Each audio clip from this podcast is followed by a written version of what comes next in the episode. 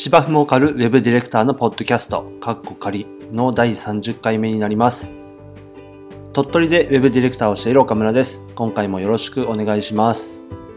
このポッドキャストでは芝生に対する熱い思いと少しだけウェブ制作やウェブディレクションのことなど取り留めなくお話をしています。はい。ということでですね、1月28日の金曜日に収録をしております。えー、どうでしょう？今回は、実はあの、今までと違いまして、えー、マイクが違うんですね。えー、いつもはですね、あの、Apple の EarPods を使って、えー、録音をしているんですけれども、今回はですね、新しくピンマイクを購入しまして、Amazon でですね、あの、これは、あの、名村さんがですね、ディレクターの名村さんが、えー、以前、えー、まあ、簡単な安いものだけど結構性能が良くてというようなお話で紹介されてたことがあってでそれを参考にちょっと全く同じものではなくてどうもその以前名村さんが使っ購入された時には、えー、片耳イヤホンだったものが両方イヤホンがついたタイプにどうもこう変わってたみたいなんですけど多分同じメーカー同じリンクから辿っていったんですけどもそれを使ってみているという感じですがえー、初めての方は何のこっちゃかわからないと思いますけども、えー、過去の、えー、放送の内容を聞いておられる方はいつもと音質何か違いがあるでしょうか、うん、あの僕はこの今収録する前に、えー、何度となくですね録音をしては聞くというのを繰り返してまして多分今までよりもちょっと音質良くなったんじゃないかなと思ってます。でこれピンマイクなので通常こうクリップがついていて、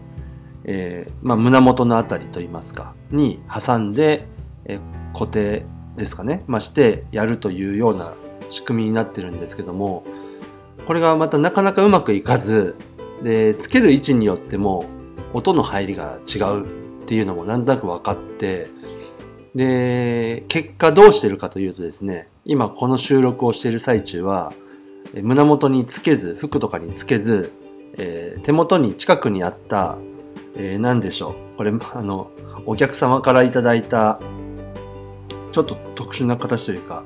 あまあ、カレンダーがあるんですけども、えー、四角柱ですかね、の形をした、まあ、自立式のカレンダーがあるんですよ。紙でできたやつ硬硬めの紙でですね、ちょっと腰のあるタイプの厚めの紙で、どれぐらいの厚さかな ?100 ぐらいかな。うん。それを立ててまして、そこにクリップを挟んで、ちょっとしたスタンドっぽくしてるっていう変な状態でピンマイクを使ってます。これが今のところ一番音の入りがいいっていう感じです。あの、いつもやってる、あの、タイトルコールみたいなやつありますよ。あれを多分何十回か撮ってみたんですけども、あの、多分これがいいんじゃないかなと。で、えー、しばらくはこれでやってみようかなということと、あとはテレカンといいますか、 Zoom とかを使った打ち合わせやミーティング、えー、それにも使ってみようかなと。で意外とイヤホンも良くてで、しかもですね、これ、あの、もし Amazon で、あの、あの探せる方がいらっしゃったら、探してみていただきたいんですけども、えっ、と、メーカーが、メーカーでいいのかな ?AGPTEK なので、AGPTEC テッでも C じゃないんですよね。うん、AGPTEK、メイドインチャイナっていうふうに書いてあるんですけども、そちらのメーカーのやつなんですけども、あの、イヤホン部分がほぼ9割型、えイヤーポッドです。あの、穴の開いてる位置とかもほぼほぼ一緒でして、若干形状が形状というか耳のところの穴の径が違ったりとかするんですけどほぼ一緒。色がまあ真っ黒っていうぐらいで。でそれがあの左右、うん、右左あるのとマイクピンマイクが出て三つ股になってるような感じですね。でまあいわゆる一般的なイヤホンジャックに挿して使うようなタイプではありますが、まあ、性能といいますかその音の入りとかがま良くなったのでこもる感じが少し軽減されたかなというとこですね。なので、えー、来週も月曜日だったか、あの一つオンラインの打ち合わせが予定されてますので、そちらで使ってみようかなと思っています。はい。で、まあ、これをやってしまうとですね、もうすでに僕の中ではコンデンサーマイクが、はるか彼方でもない意外と近いあたりにこう、見え隠れするようになってまして、最近暇があれば、結構 Amazon でどのマイクがいいかなと。Twitter でも何がいいですかねみたいな感じで、いろいろとこうアドバイスをいただいているので、うんきっと近い将来買うんじゃないかなと。あの音質にこだわるぐらいだったら喋り方なんとかしろよという声はあるとは思うんですけれども、まあ、やっぱりその自分で録音した音を聞いていると喋り方もそうですけれどもやっぱり入ってくるノイズであったりだとかその音のこもる感じとか聞いててやっぱりあまり気持ちよくないんですよね。うん、なのであのあんまりこだわりすぎても、まあ、お金もかかりますしあの結果的に機材たっぷりになってえー、ポッドキャストの収録の準備が大変なんてことになってもしょうがないので、まあ、そこそこ手頃のやつで、今よりかは音質がいいものをというのはちょっと考えているところですね。はい。ということで、また近々なのか、うん、もうちょっと後になるのか、またもうちょっと音質のいい放送がですね、お届けできればなと思っています。はい。では、えー、オープニングトークはこの辺にしまして、え本題に入っていきたいと思います。え今日はですね、最初に、ま通常テーマのお話をしまして、最後に、え珍しく告知をさせていただきたいと思っています。で、え今回のテーマなんですけども、タイトルがですね、みんなで考えるの罠というように、ちょっとまあかっこよく言ってるんですけども、まあ、何かと言いますと、あの、まあ、何かことを考える、ものを考える、検討するという時に、まあ、僕らの会社の中でもそうですけども、まあ、僕らは3人でやってますんででフラットな関係でもあるっていうのは過去の放送でもお話ししてるんですけども、まあ、みんなで検討しようという機会はあるんですね。ただこれ結構よろしくないこともあって、うんまあ、いい面もあるんですけれども、まあ、一人で考えるよりかはいろんな意見が出てくるというのも、まあ、一ついい点ではありますよね。でただこれ何かしらプロジェクトを進行しているにあたって自分が例えばディレクターとして動いている、まあ、自分が意思決定する何か方向性を決めるとかっていう時に、えなかなか自分ではこれという方向性が見えないという時に、まあ、みんなに相談するということはあります。でその時にみんなから意見を聞いたとしてそれをこう一個の丼にガサガサガサっと持っていくみたいなでこれをこう後でどう料理するかみたいな風にやってしまうと大抵うまくいかないなっていうのを、まあ、最近になってやっとあそういうことかっていうのが分かったというかですね、うんまあ、結論としては、えー、考えるべきところはしっかり考えて自分で判断しなきゃいけないと、うん、いうところですね。でみんなで考えることは、えー、それはそれでいいんですけれどもそれだけで終わってしまうと最終的なアウトプットがあまりよろしくないんじゃないかなという、まあ、そういった出来事もあったということですね。で実際にどんな出来事があったかというと、えー、前回の、えー、前回前々回ですかね、ー、ポッドキャストでもお話ししたんですけども今あとあるプロポーザルに向けて準備を進めていましてで企画書はもう出していて残すはあ、まあ、プレゼンがあるという状況で先週、先々週ぐらいから、そのリハーサルを社内で行っていると。で、まあ、このプロジェクト自体は、僕がディレクターではなく、僕はあくまでもサポートという形で動いているという内容なんですけども、なので僕は、えー、そのリハーサルの中では、審査員側となってあ企画提案を聞く、そして質疑をする、みたいなことをしたりとか、えー、あとはタイムキーパーの役割をしてやってるんですね。でその中で、まあ、今回その企画のメインとして動いてくれているメンバーが、まあ、もちろんプレゼンもやるんですけれども。でその中で、まあ、いくつかちょっとプレゼンに向けても企画書はできてますからあとはそれをどう伝えるかっていうところを、まあ、いろいろと悩んでいる中でちょっとこの内容をみんなで考えれませんかという、まあ、相談があったんですね。でそれはそれで、まあ、やっていたんですけどもそのこうしたらいいんじゃないかああしたらいいんじゃないかとで実際その特に冷たい内容というのが、えーまあ、いわゆる原稿ですかねプレゼンで話すことの原稿みたいなものをまとめてたんですねそのメンバーの彼が。で、えー、そうすると、まあ気になる部分があるので、僕らから、これこういう風に変えた方がいいんじゃないとか、この言い回しだとちょっと分かりにくいからこういう言い回しに変えてみてはどうっていうのを具体的にこう提案していくわけです。で、本人も、ああ、なるほどっていう形でそこを書き換えたりとかっていう風にしたり、まあ、取り込んでいくわけですね。今の原稿。で、えー、また改めてそれを踏まえて、えー、リハーサルをしようみたいな風にするんですけども、あれ、これって、さっき、まあまあ前回とか、えー、話して、こうした方がいいんじゃないっていう内容が、ここに入ってるはずだけど、なんかあの時話したのと違うね、みたいな感じのことが結構あったんですよ。うん、で、えー、まあ、何が起きてたかというと、僕の一応結論として思ってることは、その時は、えー、僕らがその部分に対してこうした方がいいんじゃないって具体的にこういう文章にした方がいいんじゃないこういう話し方にした方がいいんじゃないっていうことを、えー、伝えて場合によってはその原稿に手を入れたりするみたいなこともあるね。例えばちょっとやってもいいってことで書き換えたりとかして。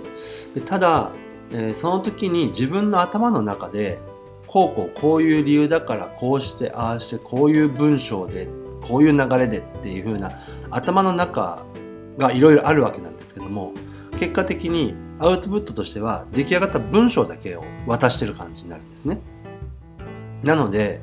えー、伝えた側の僕らのその本心といいますか意図というか考ええー、そういったものが、えー、その伝えた相手側の方には十分伝わってなかったと。その最終的なアウトプットは渡してるけれども、その裏側の方、見えてないところですね。その文章に込めた意味だとか意図って。そういったものがちゃんと渡ってなかったので、その後、その渡した彼がそのまま受け取ったものを使う、または そこから少し自分が言いやすいように手を入れるっていう時に、その意図を組んでない結果、えー、僕らが思ってた、僕が思っていた文章とまたどんどん変わっていっちゃったと。いうことが起きたんですね。うん、なので、えー、形になるのはみんなで考えることによって形になるのは早いのかもしれないです。ただ、えー、それをその受け取った側が正しく理解して納得してでその上で意味を変えずに意図を変えずに、えー、変えるとしあの言葉を変えるとしても自分の言葉で表現するときには意図も変えずに、えー、できるかどうかですね。それをしないとあまり意味がないのかなというふうに思ったわけです。はい、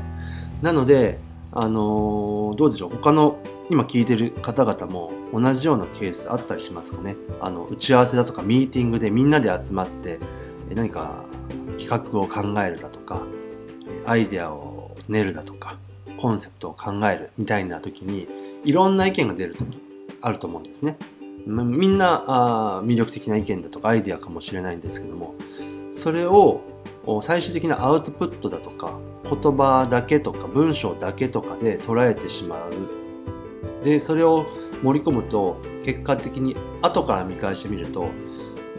なんだかあ玉虫色みたいになってるとでもしかすると上で言ってることと下で言ってることがちょっとアンマッチしてるだとかみたいなことになってあれ結局なんか思ってたのと違うものができてるなみたいなそんなことになっちゃうことってあるんじゃないでしょうか。でそうすると結果としてミーティングの意味があまりない。ともう一回ミーティングしてとかもう一回確認してとか、えー、これを言ってくれた人にもう一度確認してみようとか。みたいなことになって二度手間三度手間になっちゃうんじゃないかなとうん、過去をたどるとそういったケースあったような気がする。言ったよな、確かに。みたいな。で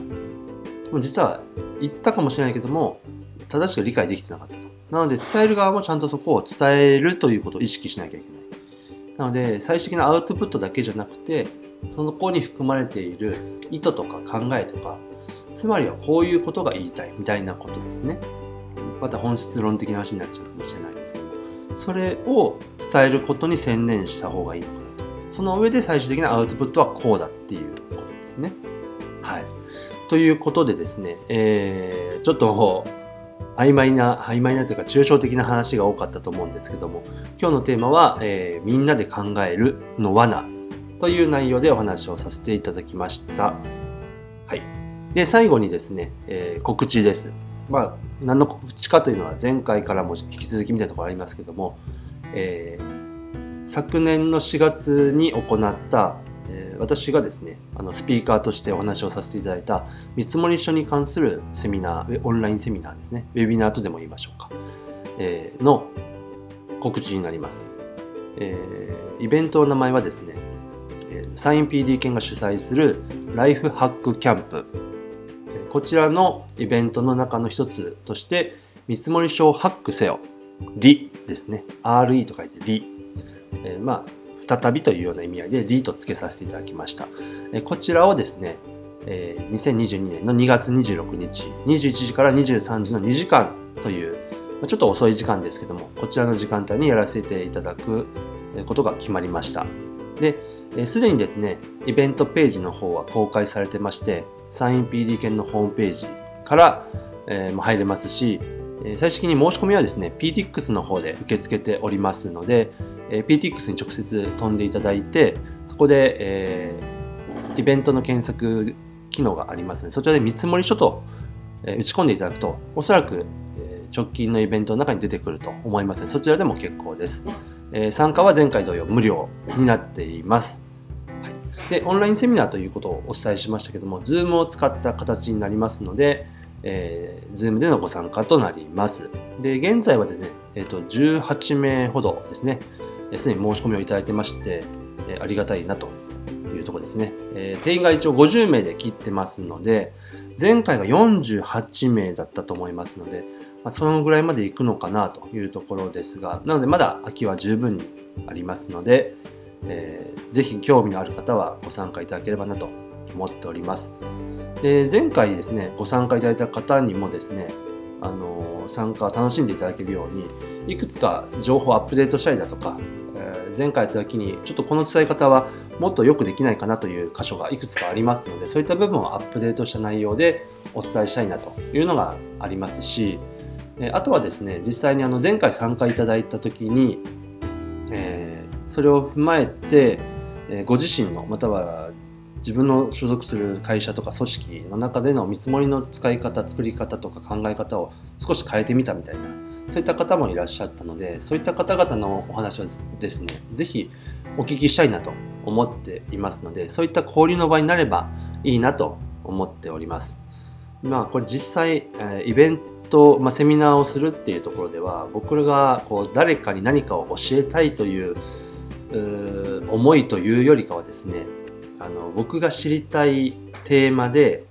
まずは僕が話をするので興味がある人は一緒に話をしませんかという、えー、逆に僕がインプットもらいたいという目的でやってるところが結構多大にしてありましてある種自分のためにやってるというところですね。特にあの見積もりっていうのは結構会社さんごととか、まあ、個人事業主の方に独自の考え方とか作り方とかいろいろあると思うんですね。でそれがなかなかあまり表に出せないというか出せない方もいらっしゃるでしょうし例えば単価はあまり伝えたくないとかですね。あとは何でしょう、うん、逆にそれを伝えた時にえそんなやり方なの？おかしくない？って言われるかもとか。多分違ってて当然なはずで、ただそれがあそういったまあいろいろな理由があって言いにくいものになってる気がしていてまあ、中には実際に企業秘密的な何かエッセンスがある会社さんもあるかもしれないんですけども、まあ、そういった点だと僕たちはあまり隠すものはないので何だったら単価も言えますしですね。認日単価とか言えますけれども。で多分これは業界標準的なものもないはずで間違いはないはず。商売として成り立っていれば大丈夫なはずで。なので、えー、いろんな方のいろんな考え方を聞いて使えるものはガンガン使っていきたいなと。どんどんアップデートしていきたいなと思うところではあるんですね。うん、なので、えー、僕と同じようにですねこう見積もりの部分をもっと効率よくだとか分かりやすくだとかですね、えしたいなという方はいろんな方の意見が聞ける場としてこのイベントをですね、活用していただきたいなっていうふうに思っています。で、本編は2時間なんですけども、その後、さらに遅い時間になりますけども、えー、アフタートークという形で、まあ、1時間ぐらいか盛り上がればその後もやってもいいかなと思うんですけども、あの、もうフランクに、えー、お話ができる時間を取りたいなと思ってますので、あの、ご挨拶だけでもいいですし、えー、そこを、なんでしょうね、こう、新しい出会いの場にしてもいいですし、そういった形で活用していたいただけたらなというふうに思っています。はい。ということで以上告知でした。えー、最後の最後にお便りの宛先になります。えー、このポッドキャストではご質問や応援や冷やかしなどお便りを受け付けております。えー、宛先は僕のツイッターのアカウントに DM を送っていただくか、またはツイッターのハッシュタグ、シャープ芝をかるウェブディレクター宛て、こちらでも、こちらをつけて投稿していただいても結構です。ということで、えー、次回も楽しくお届けしたいと思います。それでは終わります。